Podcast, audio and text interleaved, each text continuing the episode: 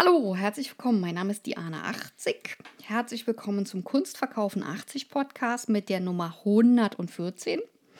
Heute geht es um den Titel Kunstgalerie Berlin 80. Ich möchte heute darauf eingehen, wie kam es eigentlich zur Kunstgalerie 80 in Berlin und zu der Gründung, so ein bisschen Hintergründe und natürlich auch, wie kommt es jetzt, dass wir weiterziehen. Historisch entwickelte sich ähm, die Idee einerseits ähm, in den äh, Niederlanden. Dort war ich ähm, und habe gemalt und habe dort auch andere internationale Künstler getroffen und wir alle zusammen haben eigentlich eine Galerie gesucht. Und ich bekam dann das unglaubliche Angebot bei einem äh, Vermieter, in äh, Amsterdam ähm, dort Galerieräume zu mieten und konnte Bilder dafür in Zahlung geben, figurative und auch abstrakte, das, was in meiner Galerie hing. Das war ein Kunstsammler, der uns diese Möglichkeit äh, eröffnete. Und das war mein erster Kunstsammler. Und dieser erste Kunstsammler hat mich auch wirklich unterstützt und hat mir auch ähm, Galeristen zur Seite gestellt, von denen ich gut lernen konnte, hat mit mir Fragen ähm, ausdiskutiert und wir konnten äh, so einen guten Konsens finden.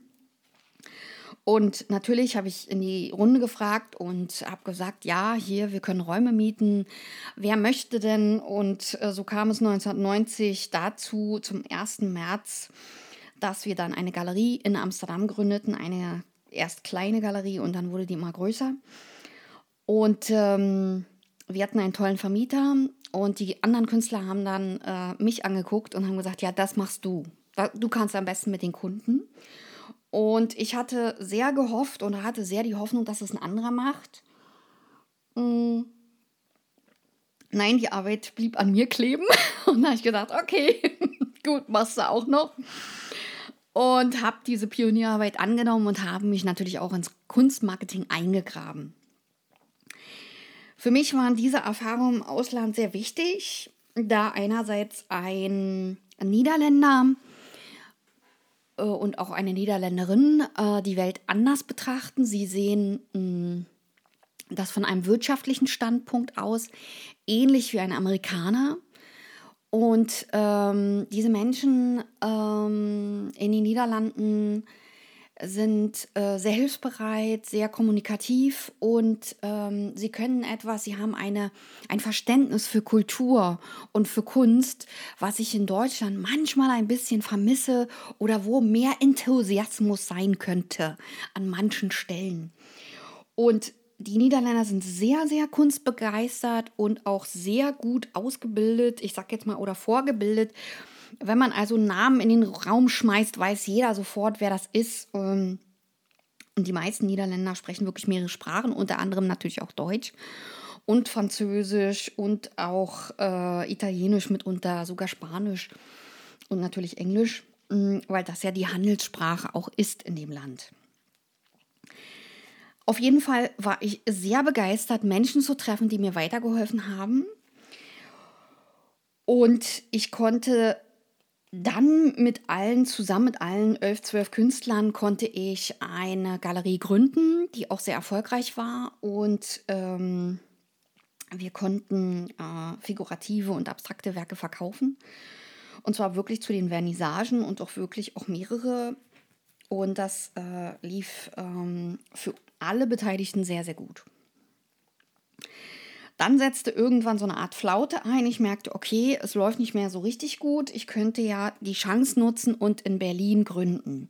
Und könnte ja nach Berlin gehen. Und, und 2009 kam es dazu, dass ich die passenden Räume in der Brunnenstraße 150 fand und dort neue Räume in Berlin Mitte beziehen konnte. Auch da hatte ich dann wieder völlig andere Künstler, weil meine Künstler äh, nicht alle mitgekommen sind aus den Niederlanden wir konnten nicht alle gemeinsam umziehen, was natürlich ein Wermutstropfen war. Und auch in der Brunnenstraße waren es sehr große Räume mit einer riesigen Mittelwand und ähm, über 100 Quadratmeter. Wir hatten so 120 Quadratmeter, einfach mal so Galerieräume und äh, zu einem annehmbaren, günstigen Preis, wenn ich das rückblickend sagen darf. Und auch keine Staffelmiete, sondern ein Festpreis. Irgendwann bekam ich dann aber leider die Kündigung, weil das Haus ähm, umgebaut wurde und ich konnte mir dann ab 1. September 2015 in der Hagenauer Straße in 10435 äh, ein neues Örtchen suchen für weiße, schöne, getünchte Galerieräume. Und das ist im Prenzlauer Berg, wer das kennt. Das ist ähm, eine Straße weiter von der Kulturbrauerei. Und da ist natürlich auch das Galerienviertel in der Nähe, die Auguststraße und so weiter. Davon äh, haben wir unter anderem auch profitiert. Und äh, auch da hatte ich wieder vollkommen andere Künstler und vollkommen neue Leute. Und äh, musste mich mit meiner Resilienz anpassen. Und das ging auch wunderbar.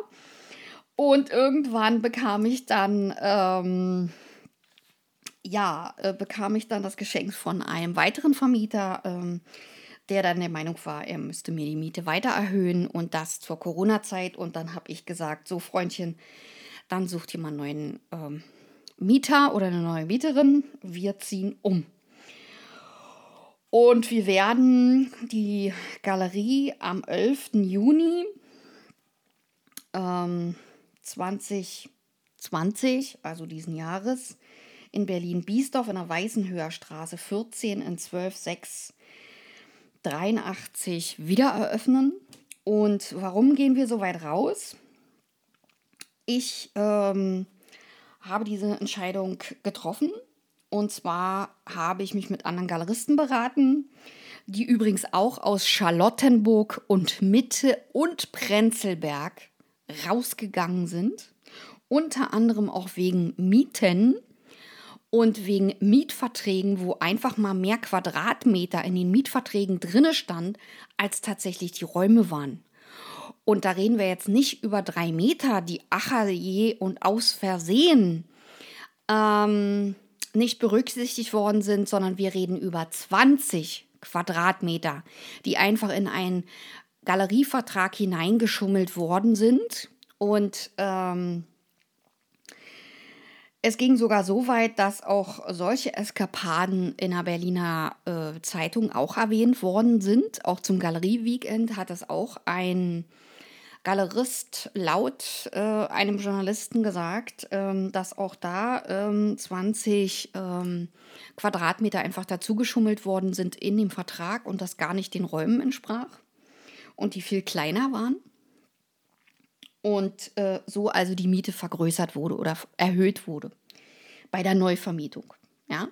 Also für diejenigen, die sich nicht mit äh, Gewerbemietverträgen auskennen, Gewerbemietverträge unterscheiden sich signifikant. Ähm, wir haben ja gewisse Mietergesetze in Berlin und ähm, diese Mietergesetze äh, schützen Mieter von Mietwohnungen aber natürlich nicht den Gewerbetätigen oder die Gewerbebetreibende, Unternehmerinnen und Unternehmer. Mm, die sind nicht geschützt. Die müssen alleine auf sich aufpassen, die müssen ihre Anwälte in die Spur schicken oder auch die Verträge so kritisch lesen, dass sie den Anwalt einfach mal anrufen und fragen, äh, ist das überhaupt noch äh, ja, ist das überhaupt noch tragbar? Oder kann ich den Mietvertrag, den ich zugeschickt bekommen habe, sofort verbrennen? Die Antwort meines Anwalts war, sofort verbrennen. Und das in jedem Fall, in jedem Mieterangebot, was ich bisher auf meinem Tisch hatte. Ja, was eigentlich für diese Zeit spricht, dass jeder jetzt reich werden möchte und zwar über Nacht. Das ist ja auch legitim, sage ich mal.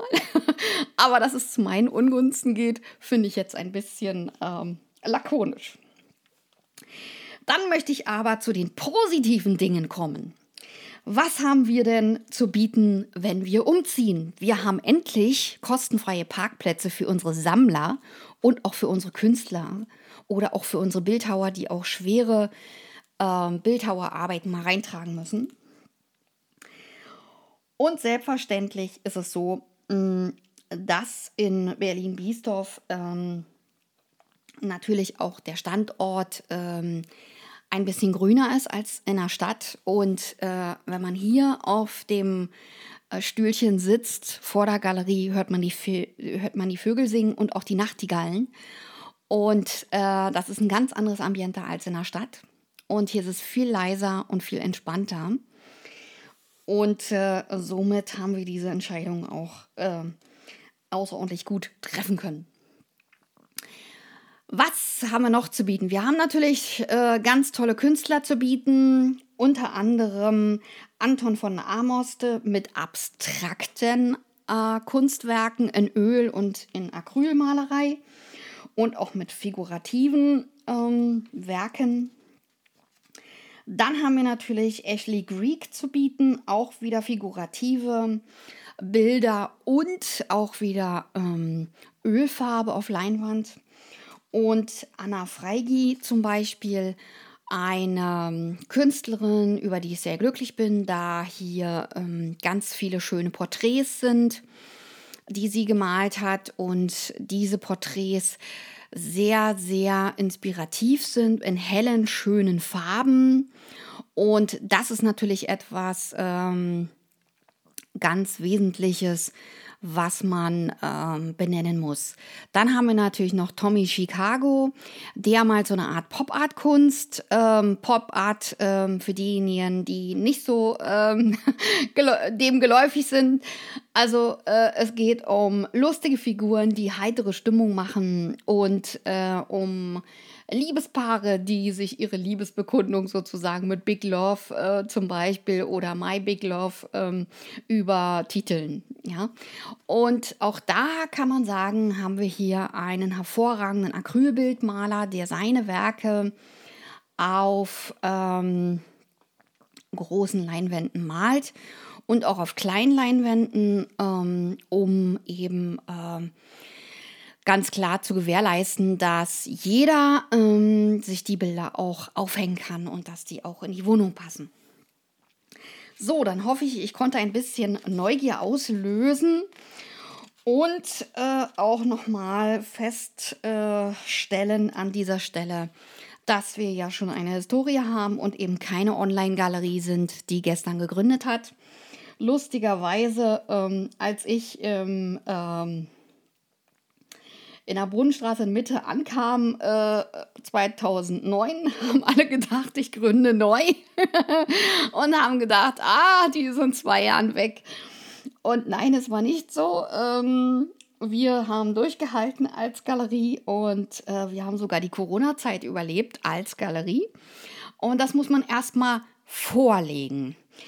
Und ähm, natürlich gibt es auch einige ähm, ich würde mal sagen, Marketing-Leute, die äh, in ihren Podcasts behaupten, dass die äh, studierten Künstler weder verkaufen können noch ähm, sen sensibilisiert sind, Verkaufsgespräche zu führen. Dem äh, widerspreche ich mal ganz entschieden, weil ähm, ganz klar ist, ähm, dass man nur über E-Mail-Marketing, über Newsletter eben keine 3000 und 8000 und 5000 Euro Bilder jede Woche verkauft. Das ist leider der Illusionspunkt.